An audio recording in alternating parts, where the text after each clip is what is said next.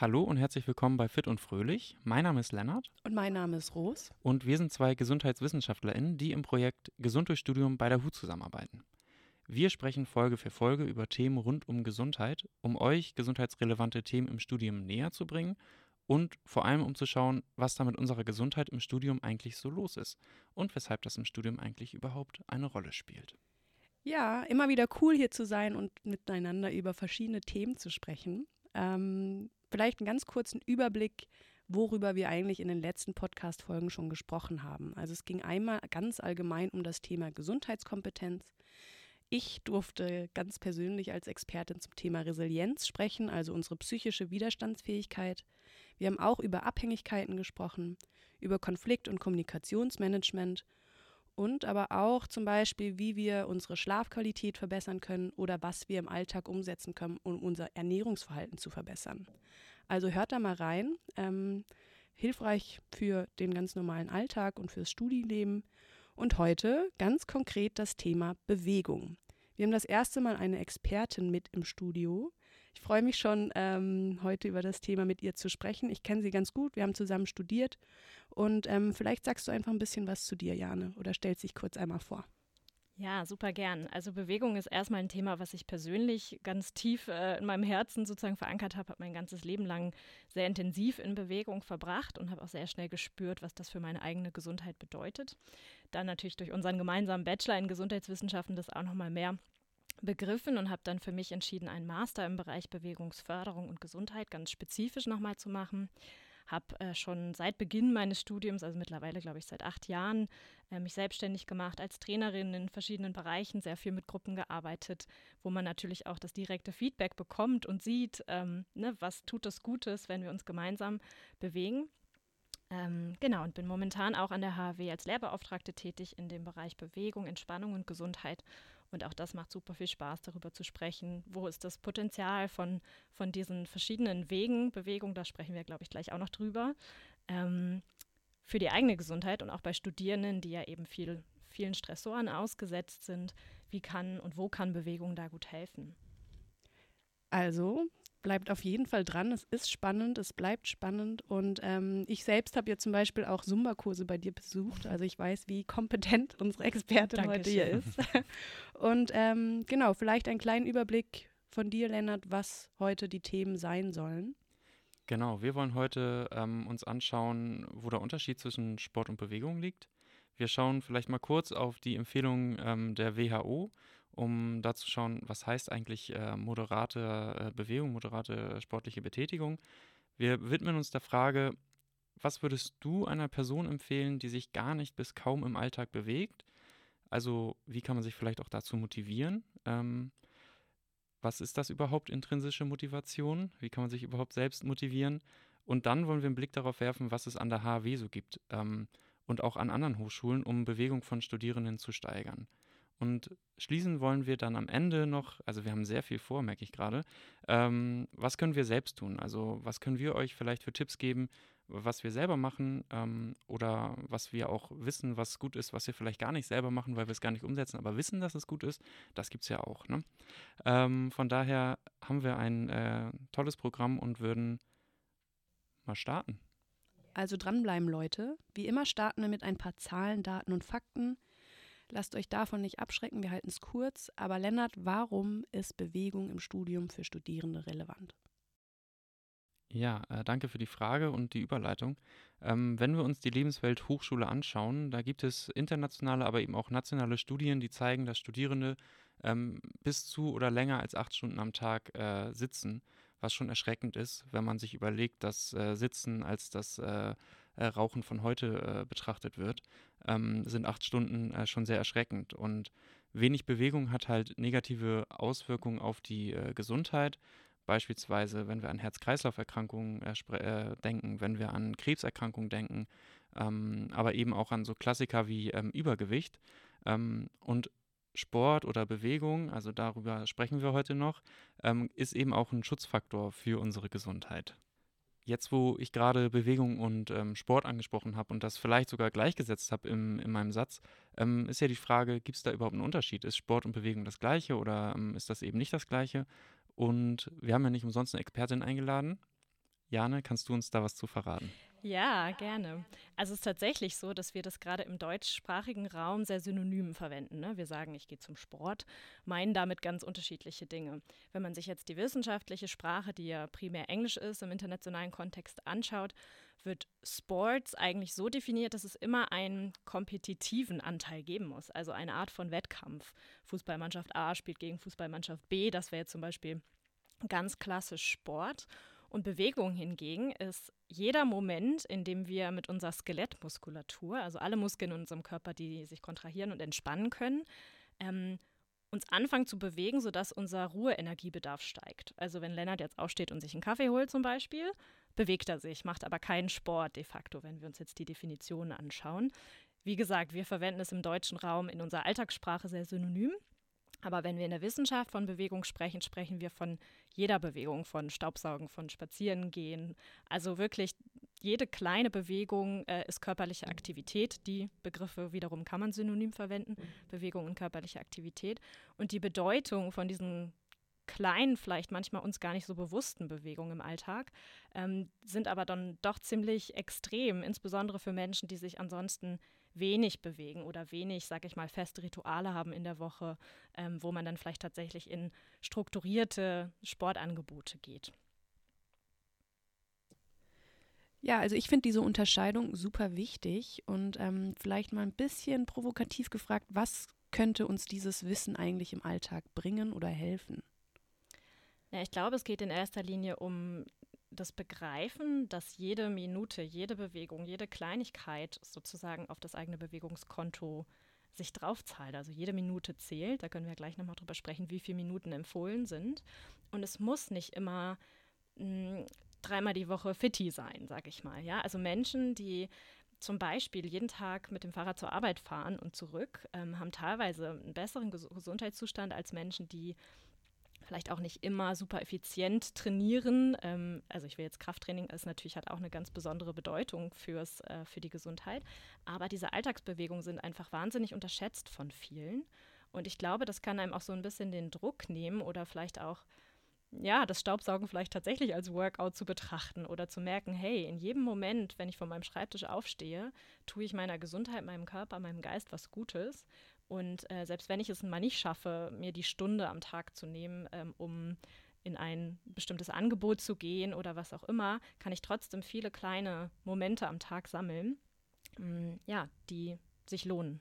Genau. Und für, für, für Studierende oder für Hörerinnen jetzt vielleicht auch nochmal kurz zusammengefasst, auf dieses Sitzzeiten unterbrechen kommt es wahrscheinlich in dem Moment auch an. Also diese acht Stunden, die wir gerade aufgezeigt mhm. hatten, dass ganz kleine, ja, wie du schon sagtest, Aufstehmomente im Alltag auch schon helfen können, seine eigene Gesundheit zu schützen und zu fördern. Ja, absolut. Und unser Körper, also wir sind nicht dafür ausgelegt, so lange zu sitzen. Ne? Also man kann auch nicht sagen, eine bestimmte Körperposition ist gesund, sondern der Körper im Wechsel der Position. Also umso öfter man die Position verändert, desto besser. Ne? Also so höhenverstellbare Schreibtische ist natürlich eine super Sache, aber wenn man jetzt acht Stunden steht, äh, ist das auch anstrengend. Also es geht tatsächlich um das immer wieder wechseln, rotieren, vorbeugen, rückbeugen. Also gerade für die Wirbelsäule, wenn man jetzt auf Rückengesundheit äh, schaut, ist das nochmal ein ganz eigenes Thema. Aber wirklich einen bewegten Körper zu haben, der nicht lange, also wir sprechen in den Sportwissenschaften über sogenannte isometrische Muskelspannung, also der Muskel wird immer auf derselben Länge gehalten. Wenn wir immer in derselben Position sitzen, ist der Muskel immer auf derselben Länge und das mögen die nicht. Erst recht nicht acht Stunden. Das heißt, das müssen wir versuchen zu unterbrechen. Okay, cool. Das heißt, wir wissen jetzt, ähm, die Muskeln mögen das nicht, wenn man immer die gleiche Position äh, behält und dass ähm, Bewegung im Alltag auf jeden Fall integriert werden sollte, damit man nicht zu lange am Stück sitzt. Aber zwischendrin hattest du was gesagt, ähm, dass wir nochmal auf eine Empfehlung kommen. Das war, glaube ich, Richtung Bewegungs- Empfehlung, Aktivität am Tag. Vielleicht magst du da einen Einblick geben. Ja, sehr gerne. Genau, die kommen von der WHO, der Weltgesundheitsorganisation, sind also international geltend. Das sind jetzt die Empfehlungen für Erwachsene, auf die ich mich beziehe. Es gibt auch welche für chronisch erkrankte Personen. Also da werden Unterscheidungen gemacht, je nach Zielgruppe. Genau, hier geht es sozusagen um Erwachsene. Und die empfohlenen Minuten ähm, pro Woche sind 150 bis 300 Minuten. Also nehmen wir mal die 150 Minuten, das wären so zweieinhalb Stunden die Woche in moderater aerober Intensität. Hm. Das bedeutet Ausdauer, jetzt mal ganz platt gesagt, und das in so mittlerer Intensität. Ich kann es ja mal zurückspielen, den Ball an euch. Was denkt ihr, was bedeutet das? Also ich würde jetzt tippen, und vielleicht ist es direkt richtig, das wäre natürlich cool, ähm, dass es einfach ein bisschen schnellerer Spaziergang wäre. Mhm. Und Rose, was denkst du? Ähm, ich hätte jetzt auch gesagt, wenn ich beispielsweise jogge oder vielleicht auch Fahrrad fahre, dass ich mich noch im, also entspannt mit einer Person beispielsweise unterhalten könnte. Ja, also ihr seid auf jeden Fall da auf einem super Weg. Tendenziell kann man das nicht pauschalisieren, weil das ist für jede Person unterschiedlich. Eine Art, das festzumachen an, an einer Zahl, ist die Herzfrequenz. Also Leute, die eine Pulsuhr zum Beispiel tragen, könnten das so ein bisschen überprüfen. Da gibt es ähm, eine Formel, mit der man das so ein bisschen runterbrechen kann. Wenn man es ganz genau wissen will, müsste man sowas wie eine Spiroergometrie, also so eine Atemgasanalyse machen. Aber ich habe es jetzt zum Beispiel mal beispielhaft für mich ausgerechnet. Also meine maximale Herzfrequenz wäre bei so 190 und man sagt, wenn wir in moderater Intensität sind, sind es 50 bis 70 Prozent der maximalen Herzfrequenz. Das heißt, bei mir, also ist jetzt von meinem Alter natürlich auch abhängig und auch vom Fitnesszustand, würde das schon bei einer Herzfrequenz von 95 anfangen. Und ich zum Beispiel bin relativ hochpulsig, obwohl ich von mir meinen würde, ich bin ziemlich fit, auch von meiner Kondition. Aber zum Beispiel sind Frauen auch hochpulsiger als Männer. Ne? Also man kann das nie pauschalisieren. Das heißt, wenn ich schnell spazieren gehe, wie Lennart gerade gesagt hat, bin ich auf jeden Fall schon in moderater Intensität oder wenn ich Fahrrad fahre. Ähm, genau, dann gibt es aber andere Menschen, für die wird es länger, länger dauern. Das vielleicht einmal zur Definition von moderater Intensität ist ja erstmal so ein bisschen Wissenschaftsjargon und gar nicht so leicht, ähm, was man darunter sich vorstellen kann. Ja, aber total spannend und auch spannend, dass man das für sich selber äh, ausrechnen kann. Und vielleicht ähm, packen wir das einfach nochmal ähm, in unsere Infos äh, zum Podcast. Ähm, dann könnt ihr für euch schauen, ähm, was für euch ähm, der perfekte Puls, äh, perfekte Herzfrequenz äh, für eine moderate ähm, Tätigkeit ist. Äh, ich selber habe auch eine Pulsuhr dabei und kann das auch bestätigen, so wie du das sagst. Also das wäre für mich auch so ungefähr der Bereich, ähm, glaube ich. Ich weiß nicht genau, wo ich dann ähm, liegen sollte, aber so ähm, schnellere Spazierengehen oder Spazierengehen, da kommt man schon in einen ganz guten Pulsbereich. Ja, genau. Und da dann wieder zu merken, okay, da fängt man schon an, die Minuten zu sammeln, die von der Weltgesundheitsorganisation empfohlen sind. Also es ist natürlich toll. Sie sagen auf der anderen Seite auch, 75 bis 150 Minuten hohe Intensität wäre das Äquivalent. Also es ist super, auch für andere Gesundheitseffekte, auch Impulse im Bereich Sport zu setzen, wirklich die Herzfrequenz mal hoch äh, zu treiben, ne, wenn man jetzt an sowas wie HIT-Training denkt oder so. Mhm. Das hat natürlich Gesundheitseffekte. Aber es muss nicht sein. Und gerade für Menschen, die die vielleicht sagen, boah, mir fällt es total schwer, äh, mich aufzuraffen, meinen inneren Schweinehund zu überwinden, ähm, zu merken, es muss, es muss gar nicht wehtun dafür, dass es effektiv ist. Es kann eben der Spaziergang sein oder ähm, welche Bewegungsform auch immer, die man findet, die einem auch Freude bereitet, weil das ist wieder das nächste Thema. Mm, man hat auch in Studien gesehen, wenn Menschen dabei Freude empfinden oder von sowas wie einem Entspannungsgefühl sprechen, ist die sogenannte Compliance höher. Also sie bleiben dran, sie machen das häufiger, es ist nachhaltiger. Also es macht keinen Sinn, Leuten irgendwelche Programme aufzuzwingen ne? oder zu sagen, okay, Studierende müssen jetzt an dem und dem Angebot einmal die Woche teilnehmen sondern es muss was Individuelles sein, wo man rausfindet, was funktioniert für mich und was macht mir Spaß, weil dann bleibt man in der Regel auch dran. Das finde ich total spannend und ich finde, vielleicht können wir da so ein bisschen einmal erzählen, wie das bei uns persönlich äh, äh, gewesen oder, oder vielleicht auch ist. Ähm, wir sind ja alle drei Personen, die auch ähm, sportlich aktiv sind. Ähm, Ros, vielleicht magst du mal einen Einblick geben. Gab es bei dir mal eine Situation, wo du sagst, du hast eine Sportart versucht, weil du gesagt hast, hey, die Sportart will ich unbedingt ausprobieren, aber es hat ähm, dann am Ende nicht hingehauen, weil dir das eben keinen Spaß gemacht hat. Vielleicht gab es das bei dir, vielleicht gab es auch nicht. Bei mir gab es das nämlich mal, deswegen könnte ich sonst erzählen, wenn du nichts erzählen kannst dazu. Ähm, und im Gegensatz dazu, vielleicht, vielleicht gibt es was, wo du richtig doll Spaß dran hast ähm, und wo du deswegen halt dran bleibst. Vielleicht magst du mal einen Einblick geben. Oh, da stellst du jetzt aber eine große Frage. Ähm, mein mein Bewegungs-Background zum Beispiel ist gar nicht so kurz, würde ich sagen. Ich habe auch schon immer richtig gerne Bewegung gemacht, mit Karate angefangen beispielsweise, dann zwischenzeitlich mal Handball gespielt. Und ähm, ich glaube, ähm, was mich immer am meisten an einer Bewegungsform, jetzt unabhängig von welcher das war, gehalten war, hat, war vor allem aber auch Sportarten mit anderen Menschen zusammen. Mhm. Also wirklich auch dieses Soziale mit einzubinden und sich irgendwie darüber auszutauschen, Spaß zusammen zu haben. Und viel mehr in den Hintergrund gerückt sind solche kompetitiven Sachen, wie wir ja vorhin mhm. mal ganz kurz angesprochen hatten. Also dass es eben nicht mehr darum ging, für mich primär äh, um Gewinnen und an Wettkämpfen teilnehmen, sondern wirklich auch nochmal diesen Aspekt aufzugreifen, okay, es muss mir was bringen, ich will nicht immer Leistung zeigen müssen. Ja Ähm, und da bin ich jetzt bei der Bewegungsform Movement hängen geblieben. Für diejenigen, die es noch nicht kennen, das ist relativ coole und Sache, die sozusagen viele Sachen aufgreift, die ich in meinem Bewegungsleben schon durchgeführt habe. Also eine Kombination aus Kampfsport, Tanz, Koordinationstraining und so weiter. Und da finde ich gerade eine Riesenleidenschaft drin. Wie ist es bei dir? Ähm, bei mir ist das ähnlich. Ich muss auch mit Leuten zusammen Sport machen. Ich äh, habe ganz lange äh, Handball gespielt und bin da total Teamsport, wobei ich auch ganz gut alleine laufen gehen kann, was ja eigentlich total gegensätzlich ist. Aber dann ist, hat man so mal seine Ruhe und äh, kann so für sich äh, Sport machen. Bei mir ist das ein bisschen unterschiedlich, aber wo du es gerade erzählt hast, erinnert mich an unser Studium. Wir haben in einem Modul mal ein ähm, Erinnerungstagebuch ähm, an die Kindheit äh, gemacht ähm, zu unserem Bewegungsprofil. Und das würde ich ähm, jetzt einfach mal so als Empfehlung geben an alle, die die zuhören. Erinnert euch mal, welche Bewegung euch in eurer Kindheit Spaß gemacht hat. Und meistens ist es das, was euch früher Spaß gemacht hat, was euch auch jetzt Spaß machen würde. Also wenn du das Gefühl hast, hey, ich möchte mich vielleicht mehr bewegen, dann wäre das vielleicht eine Möglichkeit, sich das nochmal vorzurufen, was hat mir früher Spaß gemacht und das nochmal auszuprobieren. Und vielleicht macht es Klick, vielleicht auch nicht, dann war es ein blöder Tipp. Ähm, aber das wäre jetzt so mal meine Empfehlung an euch. Ich finde das einen sehr schönen Tipp, Lennart. Ähm, und ich glaube, was wir von Kindern auch lernen können, ist diese Achtsamkeit zu spüren, wann ist da ein Bewegungsdrang.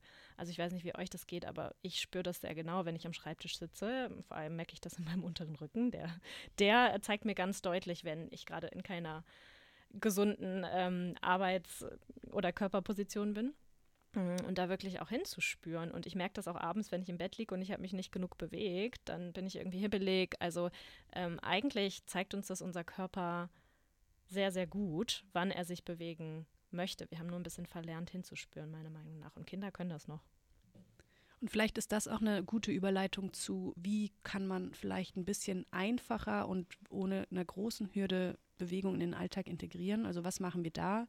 Wir hatten darüber gesprochen, vielleicht ähm, Wege zur Arbeit oder zum Studium irgendwie mit Bewegung zu verbinden. Also ich habe das jetzt zum, für mich zumindest erkannt, so gerne jetzt im Sommer Fahrrad zu fahren. Ähm, was hatten wir auch noch? Vielleicht eine Haltestelle früher aussteigen und den Rest zu Fuß zurücklegen. Was kennt ihr dann noch? Was, was, was macht ihr?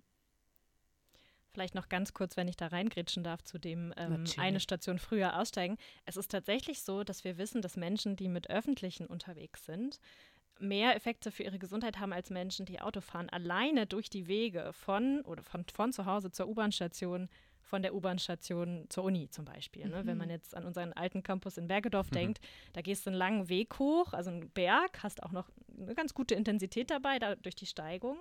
Ähm, und ich finde es schon auch ganz schön erschreckend auf der anderen Seite, dass offensichtlich die Bewegung so gering ist, dass diese kurzen Wege ja schon diesen Unterschied in den Effekt machen.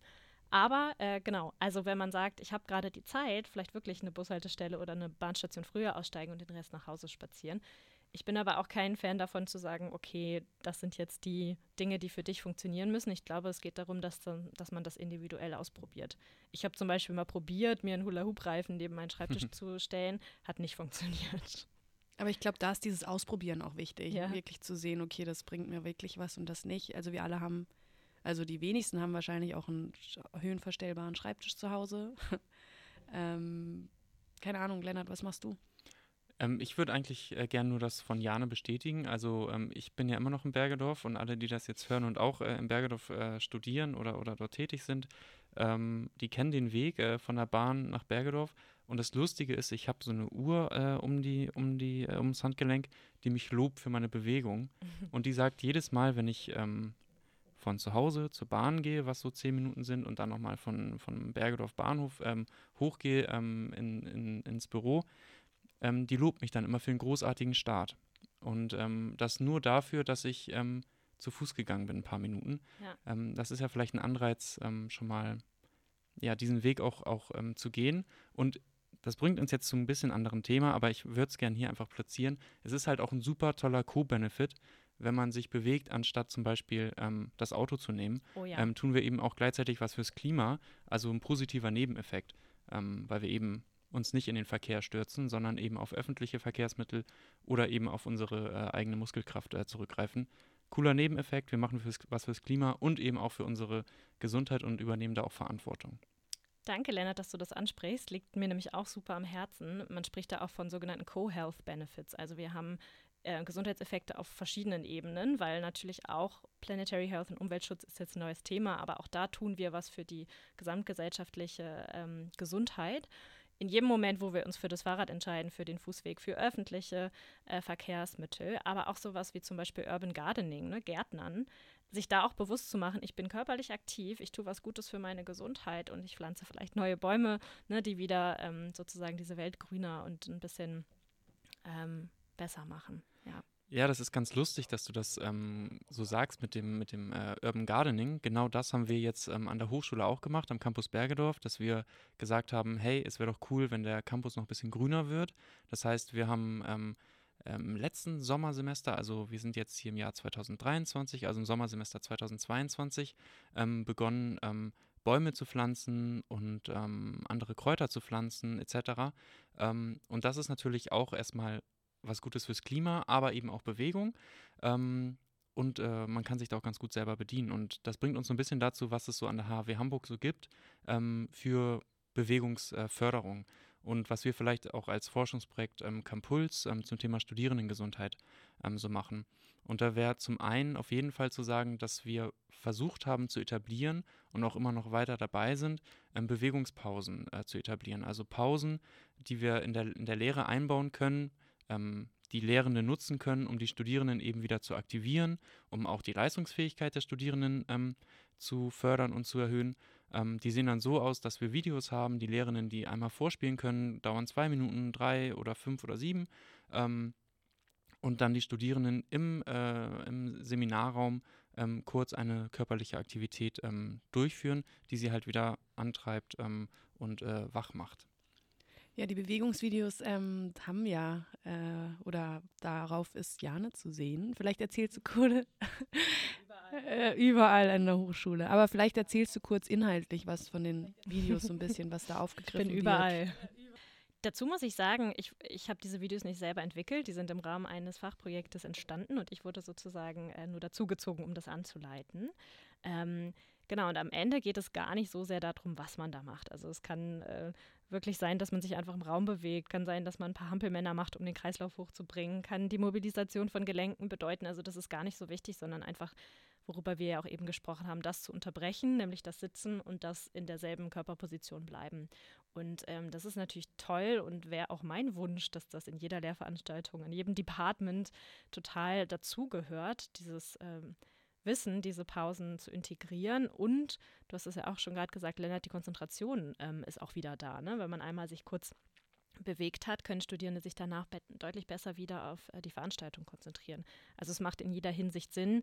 Ich weiß, es ist aber auch noch nicht bei, bei jedem äh, Lehrenden angekommen. Also für die Studis, die jetzt zuhören, ähm, seid auch da selbst initiativ, sprecht eure Lehrenden an, ähm, kommt auf Campuls zu, ne? ihr könnt auf diese Videos Zugriff bekommen ähm, oder leitet selber vielleicht eine kleine Bewegung an aus dem Bereich, wo ihr kommt. Also ähm, ja, dazu kann ich nur ermutigen. Und soweit ich weiß, sorry, ich wollte dich nicht unterbrechen, Lennart, ähm, hat ja auch der Hochschulsport so eine Art Pausenexpress. Also wirklich, ich, ich will es nicht mal in Anführungszeichen setzen, aber ausgebildete äh, Personen, die in die Klassenräume oder in die Lehrräume gehen und dann sozusagen so eine zehnminütige Pausenbewegung mit den Studierenden anleitet sozusagen. Ja, und generell bietet der Hochschulsport natürlich auch ähm, tolle Bewegungsangebote ähm, an, die für Studierende ähm, äh, oder die an Studierende adressiert sind. Um, um den Werbeblock vielleicht abzuschließen, wir als Forschungsprojekt Campuls machen natürlich auch ähm, andere Bewegungsworkshops, die wir immer mal äh, anbieten, beispielsweise eben äh, Movement oder einen Zumba-Kurs von Jane, da bist du schon wieder, äh, ähm, im Rahmen des äh, diesjährigen Healthy Lands.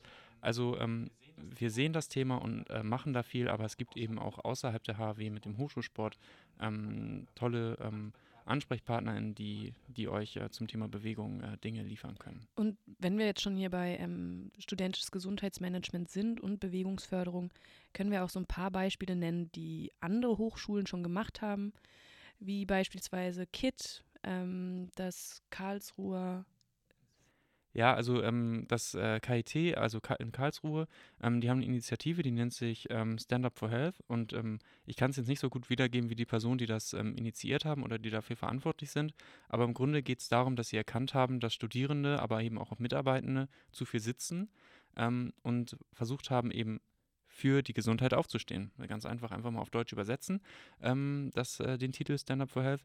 Ähm, und da geht es einfach darum, dass man ähm, Stehpausen und äh, ein, einbringt, aber eben auch Bewegungspausen, soweit ich weiß. Ähm, das wäre zum Beispiel ähm, eine Möglichkeit, ähm, die ganzen, die, diese Sitzzeit zu unterbrechen. Und was da ja auch noch dazu gehört, sind sowas wie Fahrradreparaturanlagen. Ähm, also hier an der HW gibt es die auch, so ganz kleine orangene Kästen, wo ihr euer ähm, Rad sozusagen wieder auf Vordermann bringen könnt. Wir haben Volleyballfelder, wir haben eine Slackline aufgebaut. Ich rede die ganze Zeit von wir, aber das Projekt Campuls natürlich. Ähm, und an anderen Hochschulen wurden da auch schon kreative Sachen umgesetzt, wie so einen kleinen Parcours. Ähm, ja, und wenn man das vielleicht ähm, nochmal ein bisschen ähm, perspektivisch sieht, ähm, Bewegung in das Setting, also, also an die Hochschule zu bringen, also dort, wo ihr studiert, ähm, ist natürlich ein großes Anliegen von generell von studentischem Gesundheitsmanagement. Und da wäre zum Beispiel eine Möglichkeit zu sagen, hey, ähm, weniger Fahrstuhl benutzen ähm, als, ähm, als Treppe. Und eine Möglichkeit ist, dass eben ähm, die Treppen ähm, so gestaltet werden, dass man sie eher lieber nutzen möchte oder ein Aufforderungscharakter da ist oder dass es andere Bewegungsmöglichkeiten am Campus gibt, die euch eben Spaß ähm, bereiten, weil das haben wir im, Pod äh, im, Podcast jetzt schon gelernt. Es geht halt eben immer darum, dass man Freude an dem hat, äh, was man da macht. Ähm, und das versuchen wir natürlich auch an, am Campus Bergedorf, aber eben auch an anderen ähm, Standorten der HW Hamburg ähm, umzusetzen. Ja, um vielleicht mit dem Thema jetzt noch abzuschließen, noch zu sagen, so man merkt an den Beispielen, die du genannt hast, ganz eindeutig, dass unser Bewegungsverhalten eben nicht nur von uns alleine abhängt, also dass das immer an uns als Individuum ähm, hängt sozusagen, sondern auch, dass das Umfeld oder unser Setting eine ganz wesentliche Rolle spielt, wie gut und wie gerne wir uns bewegen. Und damit wollen wir eigentlich mit der heutigen Folge auch schon abschließen und ähm, bedanken uns natürlich sehr herzlich bei dir, Jane, dass du heute dabei warst und so wertvolle Beiträge zu dem Thema Bewegung geben durftest, konntest und gemacht hast. ähm, und vielleicht möchtest du an der Stelle noch ein, zwei Sätze als Abschluss oder als Take-Home-Message für alle Hörenden ähm, geben. Ja, ich bedanke mich auch, dass ich hier sein durfte. Ähm, genau richtig, wie du gesagt hast, also es gibt einen Teil der Verantwortung, der liegt auch bei der Hochschule oder bei Campuls das Studieren gesünder und bewegter zu machen. Und der andere Teil, der liegt aber bei uns selbst. Und da lade ich euch einfach sozusagen zu ein, mh, mm, ja, mal so hinzuspüren und das für euch zur Priorität zu machen, zu schauen, was funktioniert für euch. Und ich kann nur von mir selber reden, das lohnt sich, sich wirklich auf diesen Weg zu begeben, begeben und herauszufinden, es kann sich ja auch in Lebensphasen verändern, welche Bewegung tut mir tatsächlich gut. So für mich ist es zum Beispiel gerade Yoga. Seit Corona ist das irgendwie das, was mich am besten unterstützt, auch in meiner mentalen Gesundheit. Und jedes Mal danach denke ich mir, oh, ich bin so dankbar, dass ich diese Bewegungsart gefunden habe, weil es mir so gut tut. Und äh, egal, was das für dich ist, ob das jetzt spazieren gehen, Fußball spielen, dich mit FreundInnen verabreden ähm, und irgendwie in Bewegung gehen, egal was es ist, ähm, versuch es zu integrieren in deinen Alltag und jede Minute zählt und fünf Minuten, zehn Minuten am Tag ähm, die du dich aufraffst, sind genauso wertvoll. Am Ende zählt es, was du in der Woche gesammelt hast und wie oft du vielleicht auch das Sitzen geschafft hast zu unterbrechen für auch kleine Momente. All das zählt und ja, wir hoffen, dass wir euch heute so ein paar Impulse mitgeben konnten zu dem Thema. Ja, vielen Dank äh, auch von meiner Seite an dich, Jane. Auch vielen Dank nochmal für das Zusammenfassen und die Take-Home-Message jetzt ähm, am Ende. Uns bleibt jetzt eigentlich nicht mehr viel zu sagen, außer ähm, wir hoffen, äh, dass ihr viel äh, heute mitnehmen äh, konntet, auch aus den anderen Folgen und aus ähm, der Folge, die ähm, auch noch äh, auf uns äh, wartet. Also bleibt gespannt und ähm, bleibt weiter dran. Und wir sagen Tschüss. Tschüss.